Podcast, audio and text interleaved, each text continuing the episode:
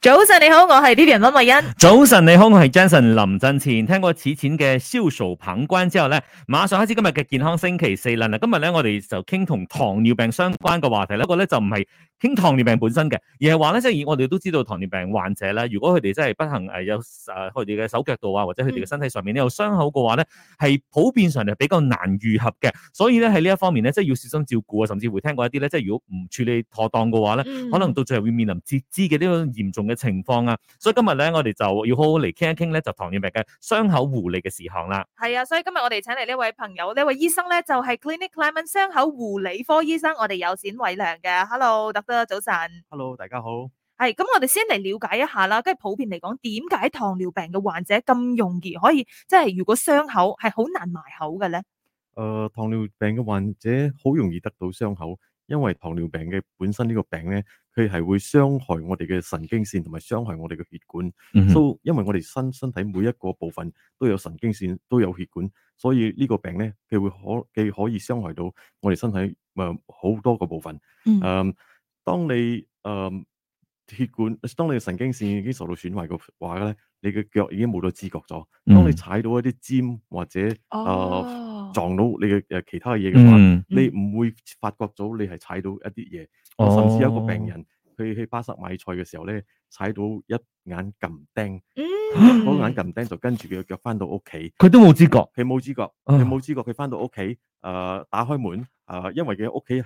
係地磚嘅，啊哈所以佢每一步行嘅時候，佢就聽到嗰個嗒嗒嗯嗒聲。嗯嗰個時候，佢望翻轉頭，後邊已經係一堆血咗。哎呦，誒，呢個係第一個原因，佢哋好容易得到傷害，因為冇咗知覺嗯，sense 壞咗。嗯第二個原因係因為當你有咗個傷口嘅時候咧，誒、我哋傷需要傷口好好得快同埋好嘅話咧，我哋需要誒、呃好嘅誒、呃 blood supply，即嗯係血液嘅供應。但係誒、呃糖尿病傷埋傷害我哋嘅血管，所以嗰啲血唔係咁到到個傷口呃嗰度，所以嗰啲嗰個傷口咧就好難得到佢需要嘅氧氣同埋營養，所以嗯就好難好。哦嗯呢個傷口好難好嘅時候咧，所以細菌就會好容易喺嗰度生長。嗯糖尿病仲傷害你嘅誒、呃免疫系統。當你嘅免疫系統冇咁好，你身體入低誒嚟保護你嘅嗰啲誒軍隊，即係你嘅免免疫系統唔能嗯夠好有效咁去誒、呃 fight 呢、個呢、個細菌，嗯所以細菌感染就感染得好快，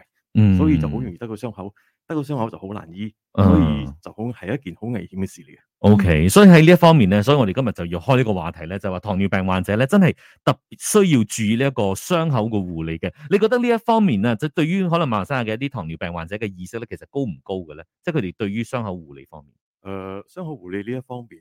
其實誒、呃患者嘅知識係非常非常之低嘅。嗯誒、譬如講誒喺馬來西亞，其實啦啊冇邊幾個醫生或同埋冇邊幾個病人係知道有傷口護理呢一科嘅。嗯呢一科喺馬來西亞其實係好新下嘅嗯，只係過去十年先開始嘅喺馬來西亞。嗯哼但喺外國已經有咗幾十年咗，所以我哋係誒唔冇咁先進，佢比較誒、呃慢咗些少啦起步。嗯誒、所以誒好、多人其實佢哋誒揾到我都係上網揾到我嘅，誒、so 嗯誒、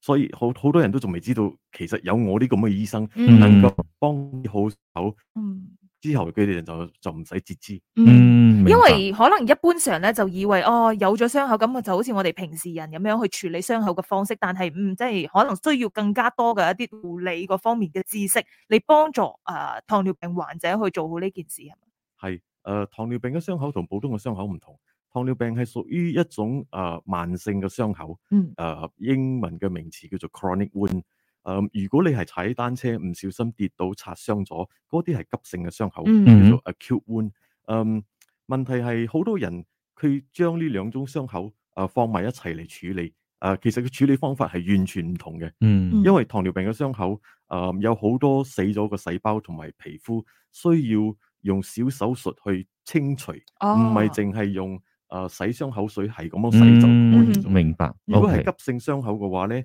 你可以用洗傷口嘅水係咁樣洗，同埋搽啲黃藥水啊，幾日之內佢就會乾水，跟住就會好咯。嗯但係糖尿病，因為佢自己本身愈合嘅肌嘅嘅嘅嘅嘅嗰種功能喺自己身上都冇咁嗯好，哼所以樣樣嘢都對佢哋不利。系啊，就唔好似一般傷口咁樣，咁過咗幾日，就算你真係哎呀冇乜理佢啦，佢都會結痂嘅。但係嗯即係糖尿病患者個傷口就未必嘅。 O、k 好啦，咁樣轉頭翻嚟咧，我哋繼續喺健康星期四咧，請下 doctor 啦，即係如果係糖尿病患者啦，誒、不慎誒、跌倒受傷啊，或者其他方面嘅受傷啊，首先要注意啲乜嘢，應該採取啲乜嘢即時嘅行動咧，繼續守住 Melody 呢個時候咧，送上有張學友嘅《太陽星辰》。好啦，好啦，哎，我頭先冇機會同我哋 Facebook Live 嘅朋友打聲招呼嚇，大家早晨。啊早晨，係我哋有誒、呃、冼偉良醫生喺現場嘅嚇，咁我哋今日咧就傾一傾關於呢個糖尿病患者嘅呢個傷口嘅護理呢一、個課題咧，的而且確係好新鮮下嘅，即係因為可能好似剛才 doctor doctor 講嘅，其實好多人都唔知道原來有咁樣嘅一個專科喺度嘅，因為大家覺得話哦，如果你受傷，你咪就去揾呃醫生，你去揾護士，佢幫你包紮傷口、清理傷口就算啦。但係咧，其實誒、呃、傷口護理方面咧係有好多嘅學問。同埋即係針對好似剛才講就係講 acute 同埋 chronic 就有兩個兩大嘅類別喺度啦。係，嗯，嗯，所以喺喺呢一方面咧，其實誒、呃即係呢一個咁樣嘅意識啦，好似喺馬來西亞你話近十年先有呢一個科誒專科啊嘛嗯，其實喺外國或者先先進國嘅，其實係咪一早已經有咗嘅咧？跟住有咗好耐咗，嗯誒、哼，而且佢哋誒有好多誒、呃即係自己自立嘅誒、呃傷口護理中心。嗯哼，誒、好似最近誒、過去嘅幾個月喺新加坡嘅誒、其中一間誒、呃醫院，佢哋特別開咗一間傷口護理醫院，哇！成間醫院係專做傷口護啊理專做嘅，傷誒呃專做傷口，而且仲唔需要誒、醫生嚟寫信誒俾、個病人去呢間醫院，病人可以直接 walk in 行入去。嗯都因為就新加坡嘅政府意識到傷口嘅嘢係一個好誒、呃、對醫藥嚟講係一個好大嘅負擔，嗯誒、所以佢哋唔需唔要佢哋嘅啲傷口嘅病人咧，嗯要誒、呃等啦、排隊啦，再等專科醫生再 refer 啦、嗯再寫信啦啲咁嘅嘢，誒佢哋咧啊就直接誒、呃建立一個傷口醫院，嗯所以佢哋嘅病人咧，就算係糖尿病傷口啊，或者其他唔醫唔好嘅傷口，嗯都可以直接誒、呃行入嗰個醫院。即係感覺上好似要同時間鬥快咁樣，因為當你有咗個傷口之後，如果你唔去謹慎去處理佢嘅話，咁佢可能就會越爛越大塊，係咪咁咧？即係之後咧都會最嚴重嘅就係需要截肢啦。系呢、個个系诶好大嘅可能性，因為佢但係哋佢有幾快嘅咧？嗰、個 process 如果可以好快。我有一個我曾經有一個病人，只係三十幾歲啫，嗯嗰個傷口冇唔會大過五針前向邊個部位啊？喺個腳嗰度嗯。通常糖尿糖尿病嘅傷口多數會喺腳。嗯 OK 所以就係因為呢、個个呃五針前嘅傷口，诶、佢就冇保護到呢個傷口，冇貼膠布，and then 诶着對拖鞋咁樣行出街，嗯三十幾歲啫，因為細菌就從嗰度入咗去。啊跟住就誒、呃跟住個血液循環到成身，誒、呃佢又得個敗血症，敗血症令到誒、呃身體裏邊每一個器官都誒、呃即係誒、呃慢慢衰竭啦。慢慢衰竭，衰竭嗯到直至死亡，咁、咁就三十幾歲，因為嗰個小傷口就死亡，嗯哇一個幾原本短嘅五時間針前嘅 size 嘅傷口係咁就係嗯嗱，過咗幾耐啦？係喺、幾日入低，吓你係話幾日裡面就已經有裏面，去到死亡？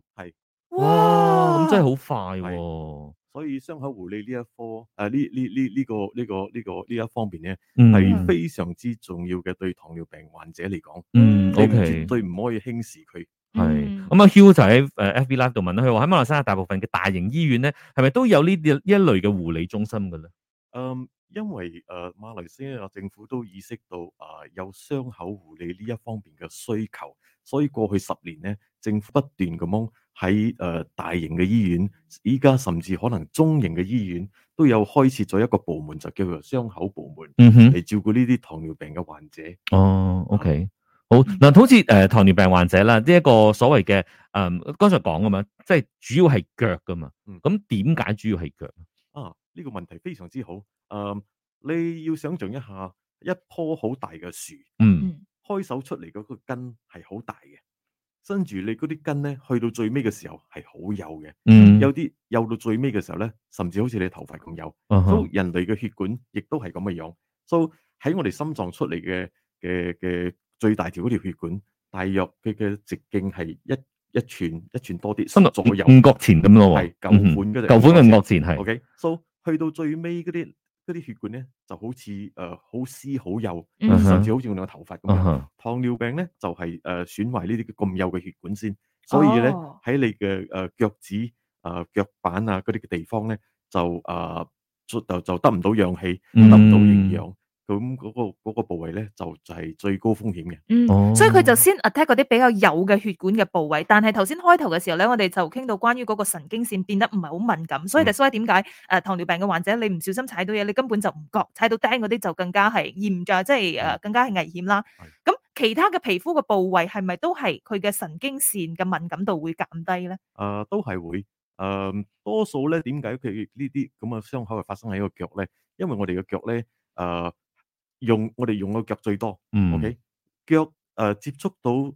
體嘅機會亦都最多，嗯因為我哋着咗鞋，and then 誒、我哋好容易，因為我成日我哋成日都走動啊，嗯當你走動嘅時候，你可能踢到嘢啦，撞到嘢啦，因為嗰個喐嘅部分，所以係做最高風險嘅。嗯嗯，OK，所以喺呢一呢一方面咧，如果大家有任何關於呢一個傷口護理方面嘅問題啊，或者同糖尿病相關嘅問題咧，我相信呢、個因為糖尿病其實喺馬來西亞都算係幾普遍下嘅。係㗎咁啊，但係咧，大家有冇去注意到呢一項咧，就係、傷口護理得都好重要嘅，因為你一唔傷冇事。嗯即係一傷嘅話，如果你冇去注意，好似剛才講嗰個三十幾歲嘅嗰個病患咁樣，你只不過一個五針前嘅傷口，你唔去注意佢，你唔去處理佢，幾日就會咁樣一下即係誒節節敗退，跟住就去到死亡啦，嗯非常之誇張嘅一個係進度嚟㗎嚇係啊。嗯所以仲仲有一樣嘢我要我要我要補充嘅就係、誒頭先你話糖尿病喺馬來西亞係幾普遍嗯哼嘅，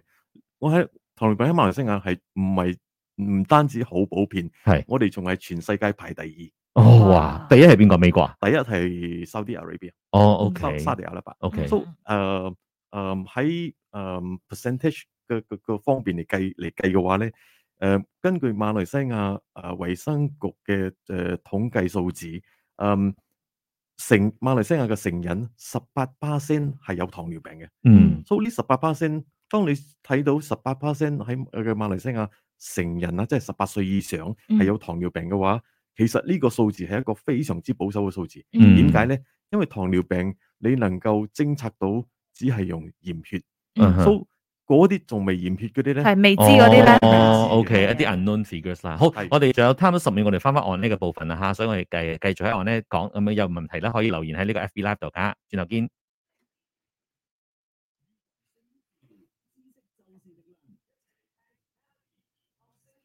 早晨你好，我係 Vivian 温慧欣。早晨，你好，我係 Jason 林振前。聽過有孫燕姿嘅《綠光》同埋張學友嘅《太陽星辰》。繼續今日嘅健康星期四啦，我哋關心一下咧就係糖尿病患者嘅傷口護理嘅事項嘅。我哋請嚟嘅咧就係 Clinic Clement 傷口護理科醫生冼偉良醫生喺現場嘅。Hello，誒、Doctor 你好。好，大家好。嗱，剛才我哋講到咧，即係呢個糖尿病患者咧，即係要好小心去處理佢哋嘅傷口噶嘛。嗱，如果啦，即係誒屋企入邊有或誒呃呢個糖尿病患者，或者自己本身就係嗰個患者嘅話，唔小心譬如話跌倒或者整傷自己嘅話咧，首先我哋要注意嘅係乜嘢嘢？應該要採取下一個 step 係乜嘢咧？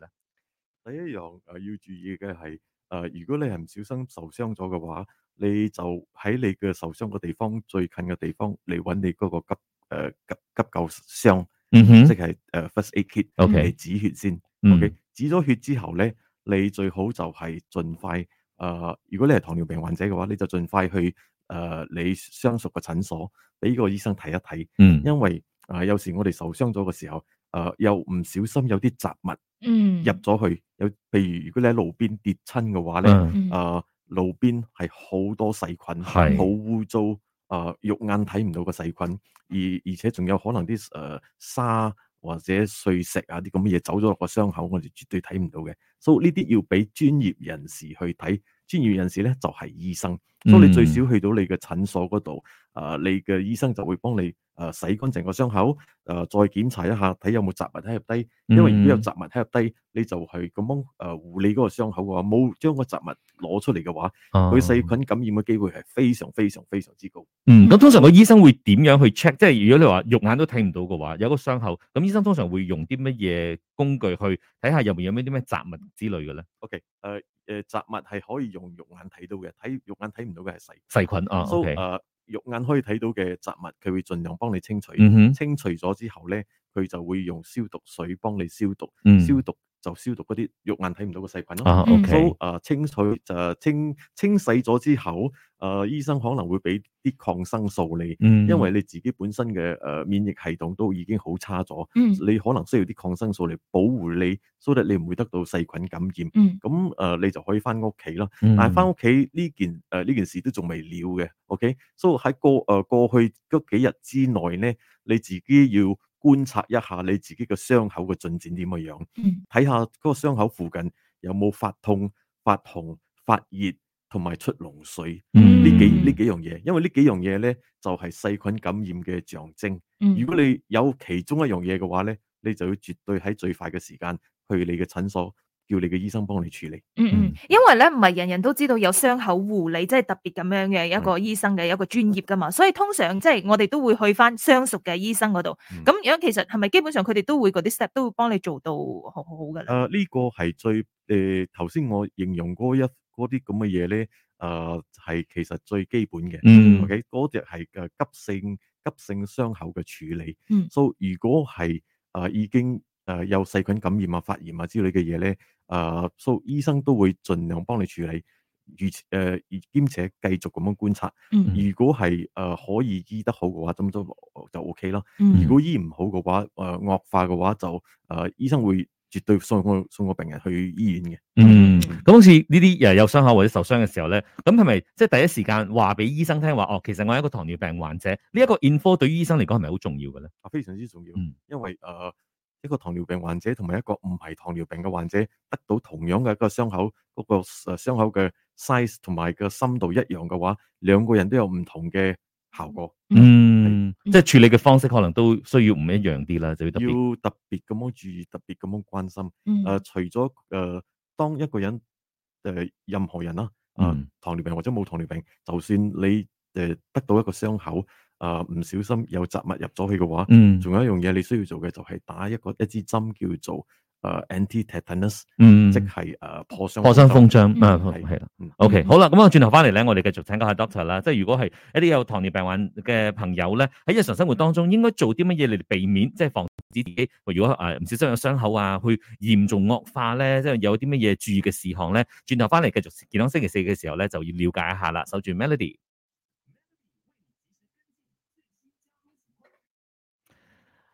好啦，繼續嚟睇一睇大家嘅留言啊吓，咁啊 YTJ 早晨啊 j i 早晨，咁我哋嗯剛才阿 c o n 文到剛才講嗰個三十幾歲誒，即係有敗血症，跟住之後過身嗰嗰個病人，佢都係糖尿病患者啊嘛，我哋講翻下，都係糖尿病患者嚟嘅。咁啊，另外咧，Alice Chai 就問啦，如果截咗肢之後咧，仲可唔可以揾 doctor 嘅咧？可以，嗯因為誒好、多人誒截咗肢之後，佢佢淨係截咗一隻腳噶嘛，佢仲有嗯哼另一隻腳嘛。係誒誒、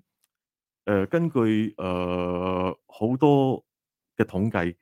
當你切咗一隻腳之後咧，兩個月誒、呃、兩年之後咧，你有五十巴仙嘅機會，另外一隻腳會被切，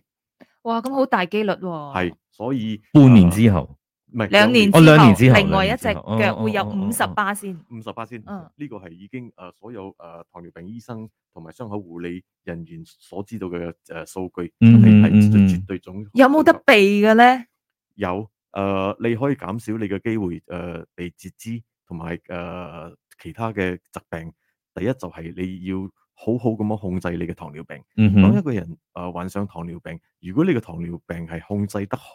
非常之好嘅話，其實你仲可以過誒、呃過一個誒、呃你嘅誒、呃生命。嗯哼即係本來如果你係冇糖尿病，你能夠活到呃誒八十歲嘅話咧，控制得好嘅話，你仲可以控誒、呃去到七十幾歲，可能接近八十歲嗯咁嘅樣。嗯即係同一般嘅正常人嘅係可以進行咁樣嘅 activity 啊、生活啊等等嘅，係嗯只不過係你要控制啦。譬如講你食嗰方面啊，你啲生活習慣啊，所有嘢都要更加謹慎嘅。誒、呃糖尿病嘅控制有最主要就係有三個部分，呢三個部分咧係所有醫生都知道嘅。第一就係要食藥嗯，OK，藥用藥物嚟控制你嘅誒、呃糖尿嘅成分喺你嘅你身體入低。誒、第二咧就係、誒、節食，唔係話叫叫你呢樣唔食嗰樣唔食，其實樣樣嘢糖尿病嘅患者可以食嘅。嗯，只不過係個份量。誒、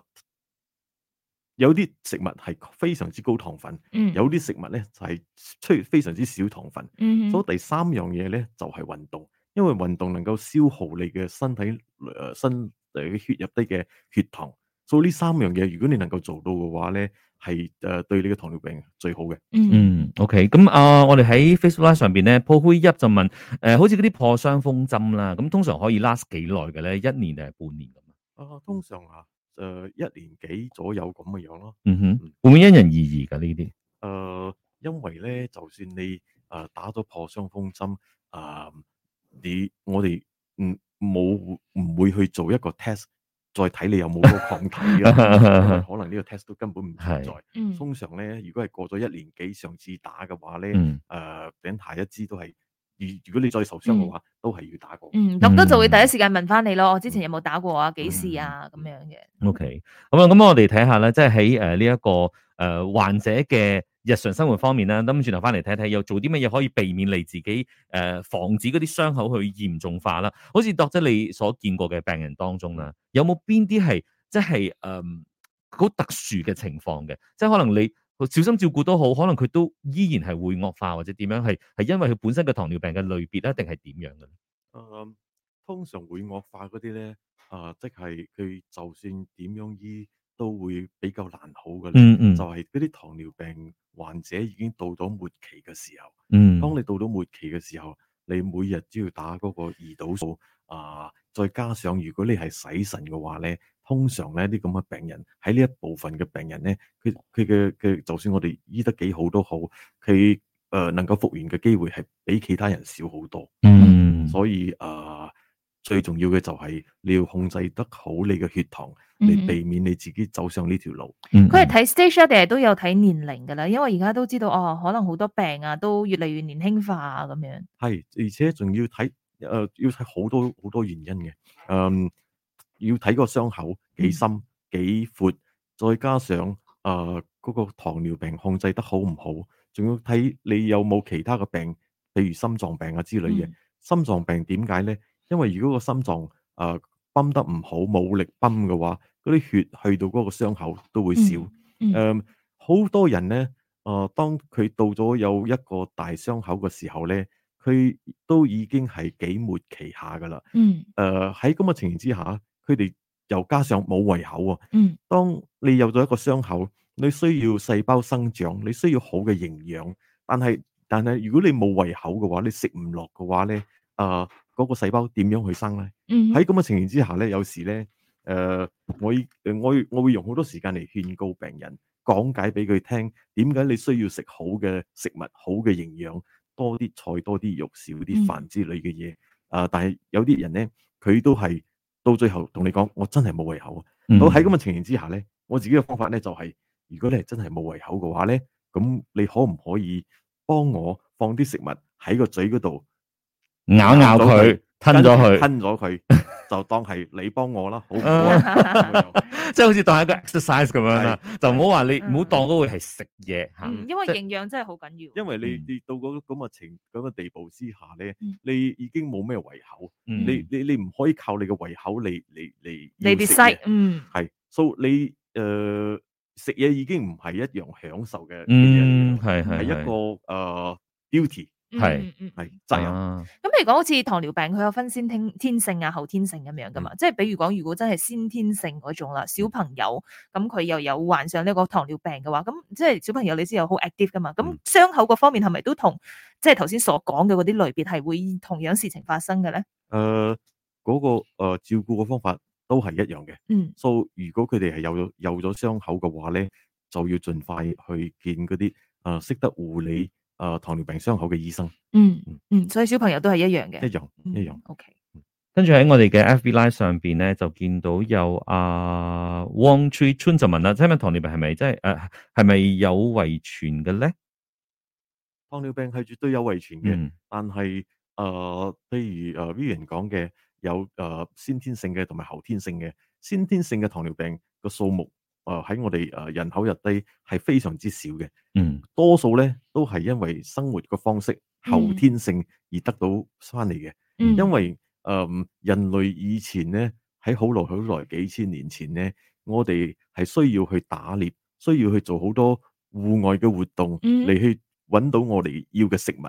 依家時代已經改變咗。嗯誒、食物你就算喺你嘅電話度撳幾粒掣，誒、可以用 Grab 送到嚟你呢度。嗯 so, 我哋嘅問題咧，依家誒人類嘅問題咧，就係、我哋攝取太多嘅熱量，嗯太食嗯太多嘅食物，而且誒、呃我哋嘅活動太少咗。嗯誒、譬如喺日本，日本係我哋嘅誒，我哋思想入低最健康嘅一個國家。嗯喺全世界或者喺喺亞洲，佢係一個好健康嘅國家，好好多人都食魚，誒、健康，and then 通常肥嘅人多，嗯，但係同誒日本最近呢幾十年都面臨呢、個誒、呃糖尿病暴增嘅呢、個誒、呃情況，嗯嗯因為誒好、多嘢都機械化咗。嗯誒、人嘅佢哋日本人咧，誒、做嘅嘢勞動要做嘅勞動嘅工咧越嚟越少，所以佢哋都有呢個糖尿病嘅問題。嗯嗯，但係頭先我講到馬來西亞都算係全球第二名係嘛？係唔係好威嘅一個成績嚟嘅，唔幾係威太係嘛好嘅。 唔係，所以係因為而家食物嘅 choice 咯，係嘛？系高、糖高鹽，呃高糖、高鹽熱都量係高，我哋食嘅食物。诶、我哋诶、呃我仲記得我細個時候，中學嘅時候，我讀過一份報紙，當年有一個好出名嘅唐人诶华、華人嘅诶、呃心臟專科醫生，佢話咧，我哋亞洲人最大嘅敵人咧就係飯，嗯，嗯因為飯太好食，再加上如果有好嘅餸嘅話，我哋係或者仲有會加飯飯，好扯飯， So，嗯，呢個呢啲呢個問題咧，就令到我哋身體啊、會有就會產生太多嘅誒、呃血糖。嗯 So 如果你係誒、呃一日食兩餐，仲加些少飯嘅話咧，誒、可能年輕嘅時候你仲可你嘅身體仲可以負荷得到。誒、嗯當你誒、呃越嚟越上咗中年，跟住再上埋老年嘅話咧，誒呢啲糖分咧，同樣嘅糖分，晏晝一碗，夜晚一碗，已經係你嘅身體可能冇咁有嘅能力去去消化咗。嗯所以誒、呃有啲我嘅誒、呃糖尿病病人，誒、呃如果佢血糖太高，用好多藥都控制唔到嘅話，我就直接誒、呃、勸告佢哋唔好食飯，將佢嘅飯咧用麥片嚟代替，哦因為誒、呃就算用麥片嚟代替，佢攝取嘅誒、呃糖分都少咗，但係其實喺菜入低我哋食嘅菜咧都有糖分㗎，係當然。係嗯嗯嗯，OK，好啦，我哋了解啦。嗱，飲食方面當然要注意啦。咁啊，轉頭翻嚟咧，我哋多十秒之後咧，就會正式翻翻我呢一部分咧，就會請教下 Doctor 咧，就係、關於一啲日常方面咧，啲糖尿病患者要注意防止自己嘅傷口嚴重化嘅一啲事項㗎，大家要留意啦。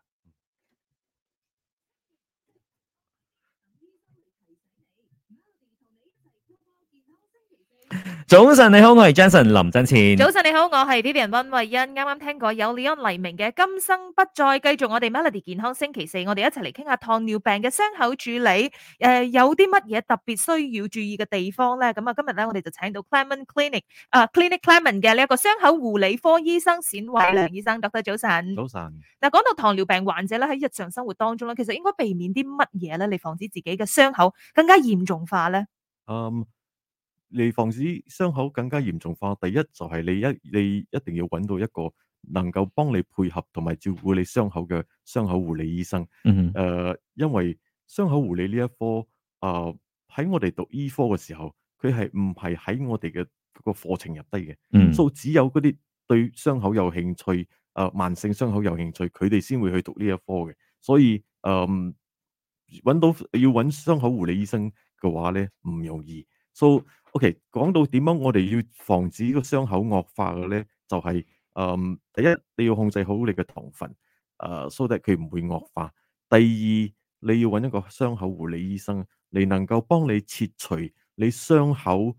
低嘅死咗嘅細胞，因為如果傷口裏邊死咗嘅細胞能夠切除嘅話咧，將佢清理得好嘅話咧，咁你就唔會得到呢個細菌感染。細菌感染唔會發生嘅話咧，你就唔會得到敗血症，咁你能夠就能夠保住你條命啦。嗯係 so 誒、誒傷口留低，我哋會清除嘅就係死咗個細胞，跟住就係、如果細如果傷口已經開手乾淨咗咧，嗯佢先至開手會生肉嘅。嗯嗯而有好多人咧，淨係去誒、呃洗佢嘅傷口，但係死咗手嘅細胞依然仲喺個傷口嗰度。哦，所以你繼續咁樣洗嘅話咧，佢都唔會有咩進展嘅。嗯嗯，哼嗯嗰個就算係一個小嘅手術啦，係咪？呃係一個好少數嘅手術，只係我哋將誒死咗嘅細胞誒好清楚咁樣割出嚟嗯，將你嗯當你睇到成個傷口已經係紅色，已經睇到傷口床同埋成個紅色嘅傷口床嘅話咧，嗯誒嗰個時候咧就係生育嘅時候啦。嗯，好似呢啲傷口護理嘅一啲即係手術啊，或者係療程都好啦，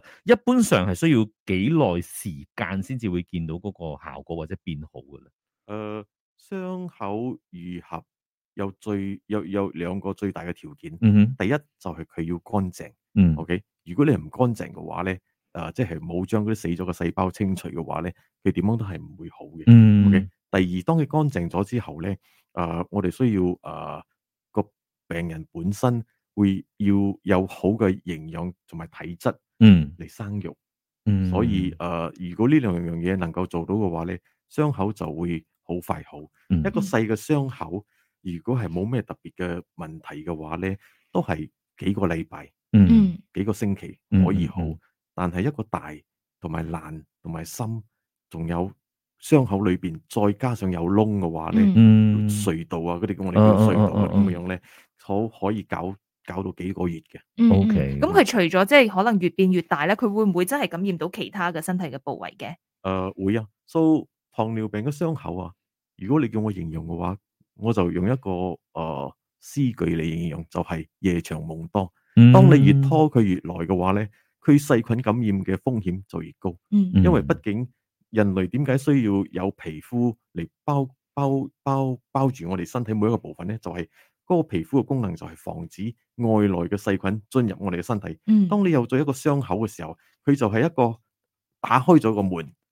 嚟歡迎任何嘅細菌進入我哋嘅身體。嗯，OK，我諗我轉頭翻嚟我哋睇下啦，即係可能大家聽完之後咧，就覺得話哦呢、個專科咧，其實當然係好專業啦吓，咁、但係咧，如果真係要去誒、呃即係尋求啲專科嘅一啲護理嘅話咧，個費用係點樣嘅咧？另外咧，都會同你關心下關於呢個糖尿病足方面咧，係咪真係可以治愈嘅咧？守住 Melody。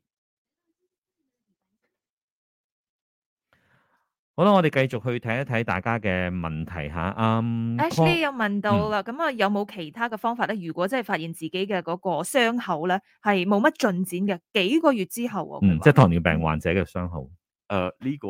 誒、幾個月冇進展係俾普通醫生醫或者傷口護理醫生醫。嗯，我佢都冇覺講，嘅嘅嘅嘅嘅嘅嘅嘅效果係唔同嘅。嗯如果係誒俾普通醫生醫咧，數誒醫咗幾個月都冇進展，咁你就揾一個傷口護理醫生嗯。當你俾一個傷口護理醫生醫咗幾個月都仲未有睇到進展嘅話咧，嗯咁呢個傷口護理醫生咧就應該誒、呃送去其他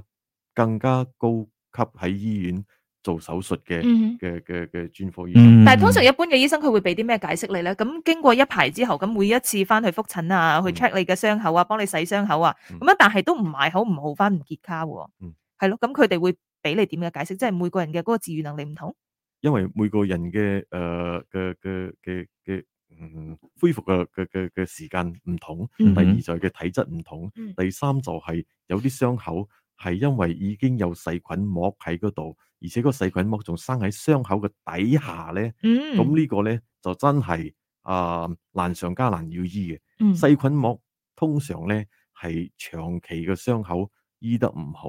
同埋冇清理得好，佢嗯就會生長喺嗰度。喺咁嘅情形之下咧，誒、傷口護理誒嘅嘅照顧都可能幫助唔到。嗯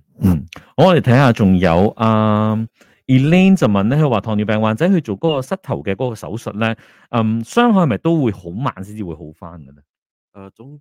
總體嚟講，誒、誒、糖尿病患者有任何嘅傷口都會比普通人難好。所、嗯以如果佢係做咗個膝頭哥手術，誒、比較難好嘅話，而且佢因為糖尿病嘅話，亦都係好可好可能嘅好大嘅可能性。嗯第一個問題就要問下佢嘅糖尿係係咪受到控制，第二嗰、個傷口有冇受到適當嘅處理。嗯嗯，OK，仲有啊、Connie 就問啦，佢話诶，呃如果係 under doctor 嘅你嘅個傷口護理嘅嗯，即係條件底下啦，好似 bed sore 啊或者係 pressure sore 嘅話，係咪都會受到照顧嘅咧？誒、呃我哋嘅診所咧，誒、最專最專門做嘅咧，就係、糖尿病嘅傷口嗯同哼埋 bed sore。 ？OK， bed sore，誒係我哋嘅專長，嗯我哋做好多好多好多 bed sore。嗯誒 bed sore 咧，同糖尿病護理誒、呃差唔多一樣。OK，、嗯 但係佢好嘅機會好好。我哋咧誒嗯第一樣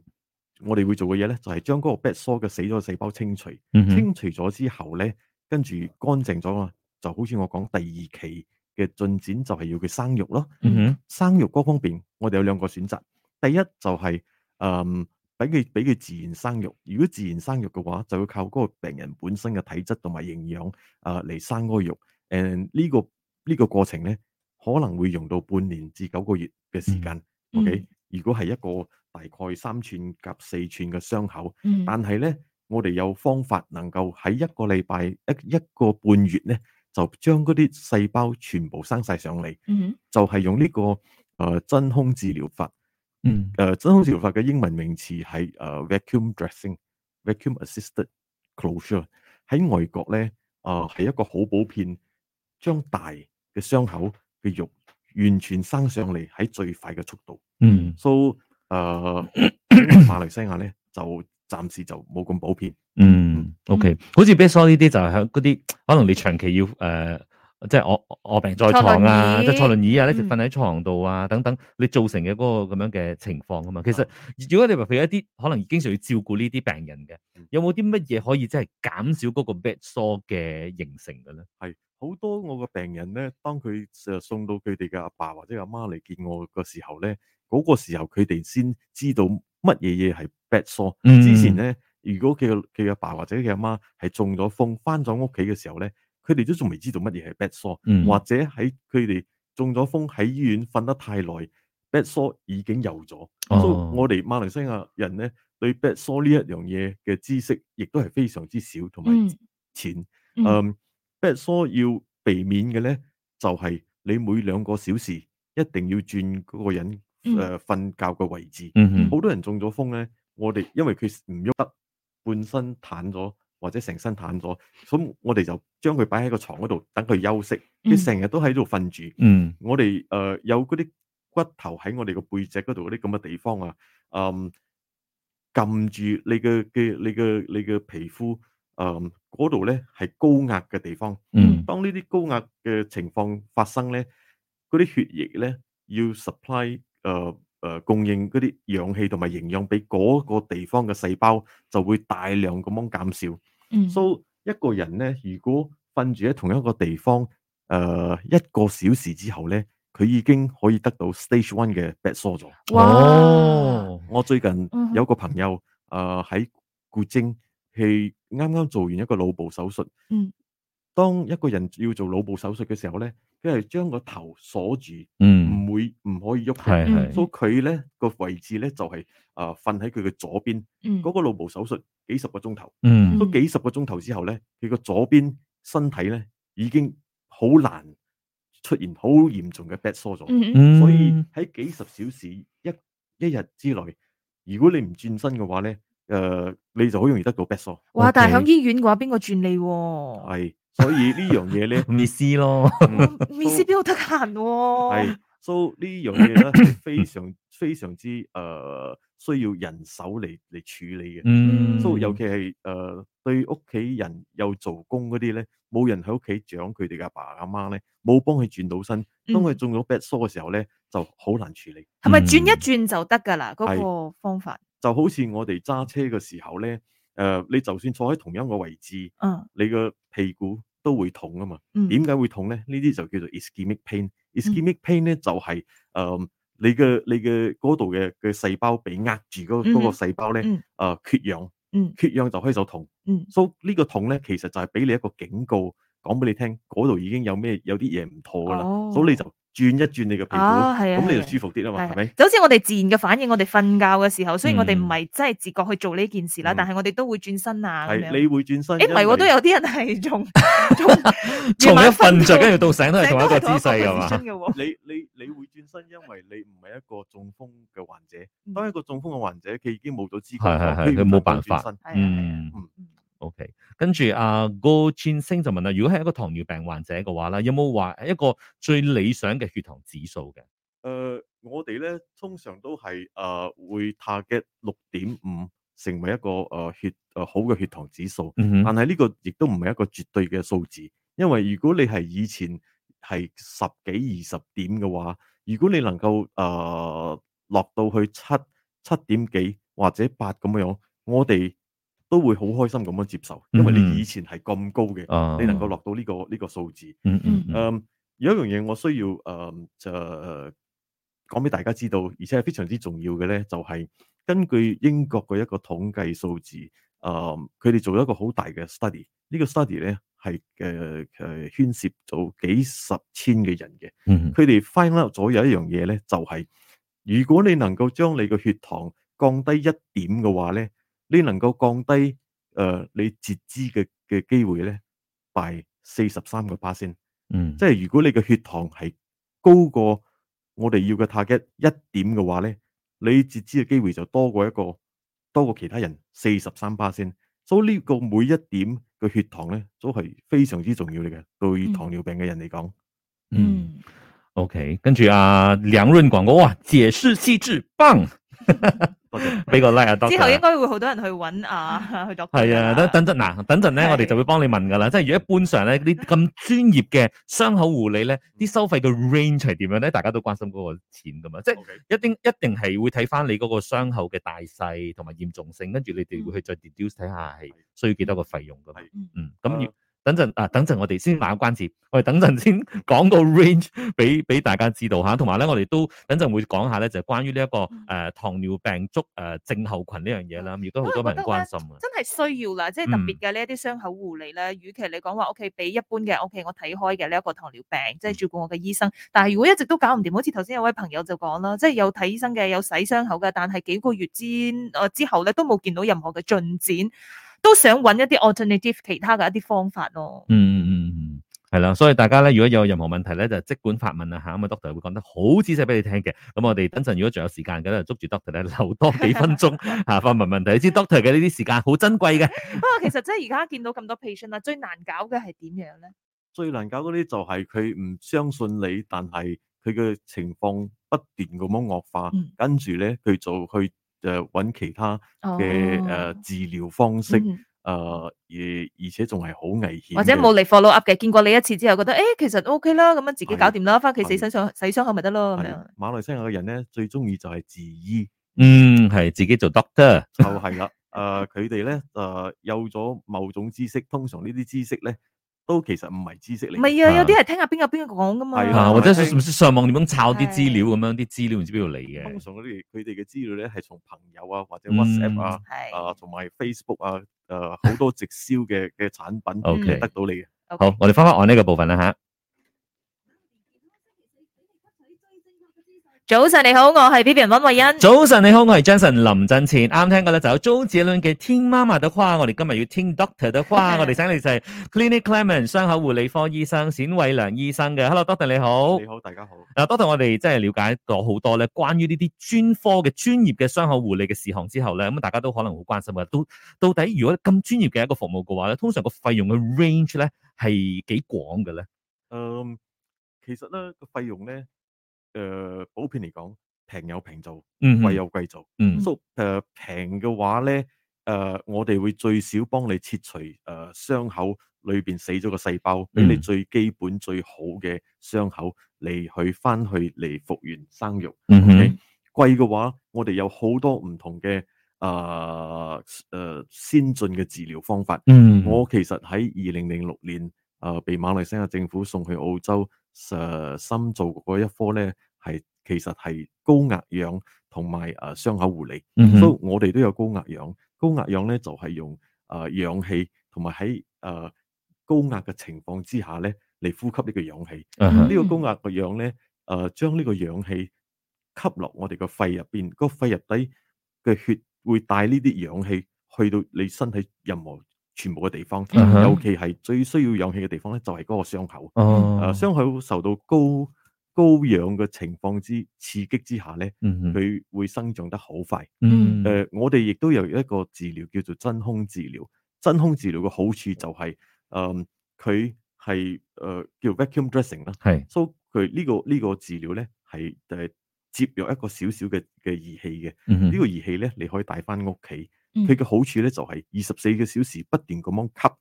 將啲細胞拉上嚟。你會睇到誒傷口生肉會生得非常之快。每三四日我哋打開個傷口咧，唔係我話嘅，係嗯病人自己嘅屋企嗯哼嘅人，佢一打開傷口，佢都係睇到，哇！今次真係比上次唔同咗。嗯哦哇！所以馬馬來西亞都已經係有咁嘅 technology 先進嘅咗科技啦，再加上嗯一個好消息咧，就係、我嘅診所咧，依家暫時係馬來西亞第一個應用呢個叫做藍燈治療嘅。嗯呢、哼個藍燈治療咧，來來自意大利。誒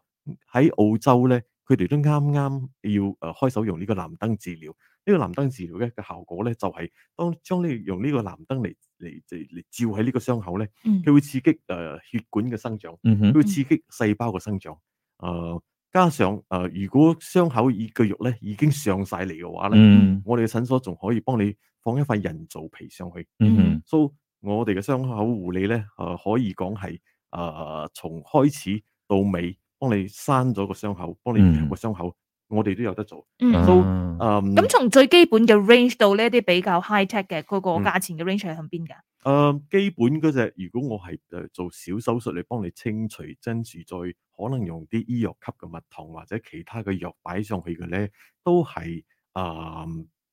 百幾兩百蚊嗯咁哼，嘅樣嘅數字。你嗯每次嚟嘅話，嗯嗯嗯嗯，如果你係用嗰啲 high tech 嚟治療嘅話咧，一個月可誒、呃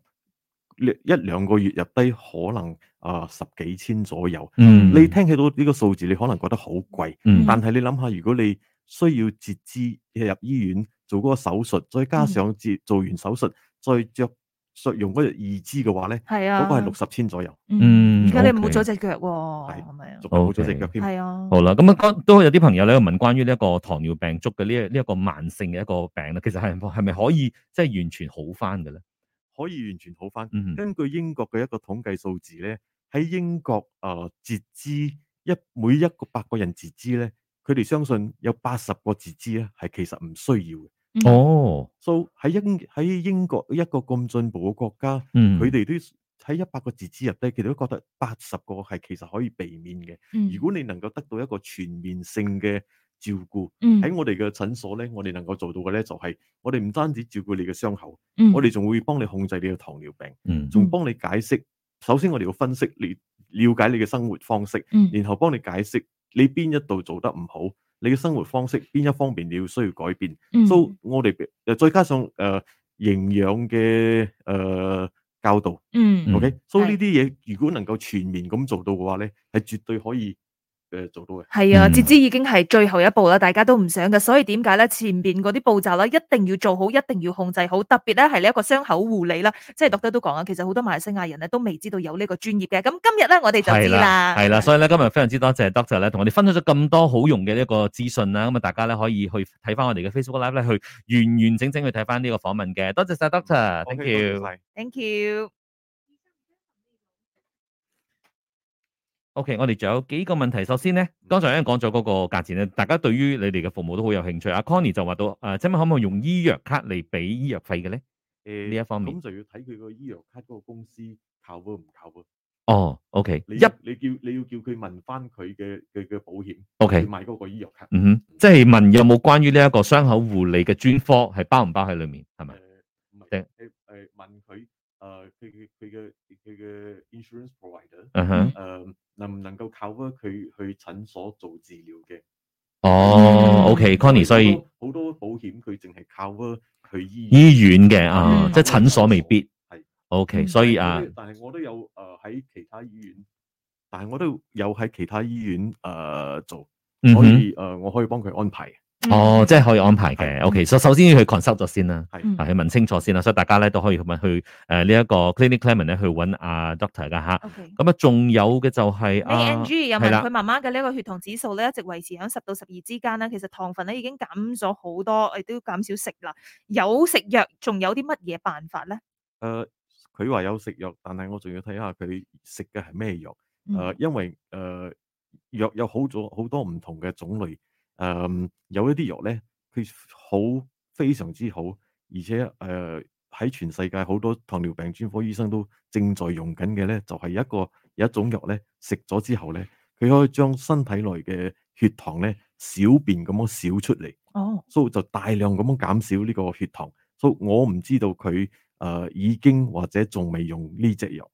嗯，嗯，OK，好啦，所以今日咧非常之多謝大家嘅發問啦，更加多謝嘅咧就係 Doctor 嘅講解啦。所以大家如果有興趣嘅話咧，記得咧我哋稍後咧都會將呢個整個完整嘅 Facebook Live 擺上 Melody 嘅 Facebook 上邊嘅，大家可以去重溫翻，或者將呢一個咁有用嘅資訊咧就 share 出去吓。多謝大家，多謝 Doctor，thank you。 Thank you Thank you，拜拜。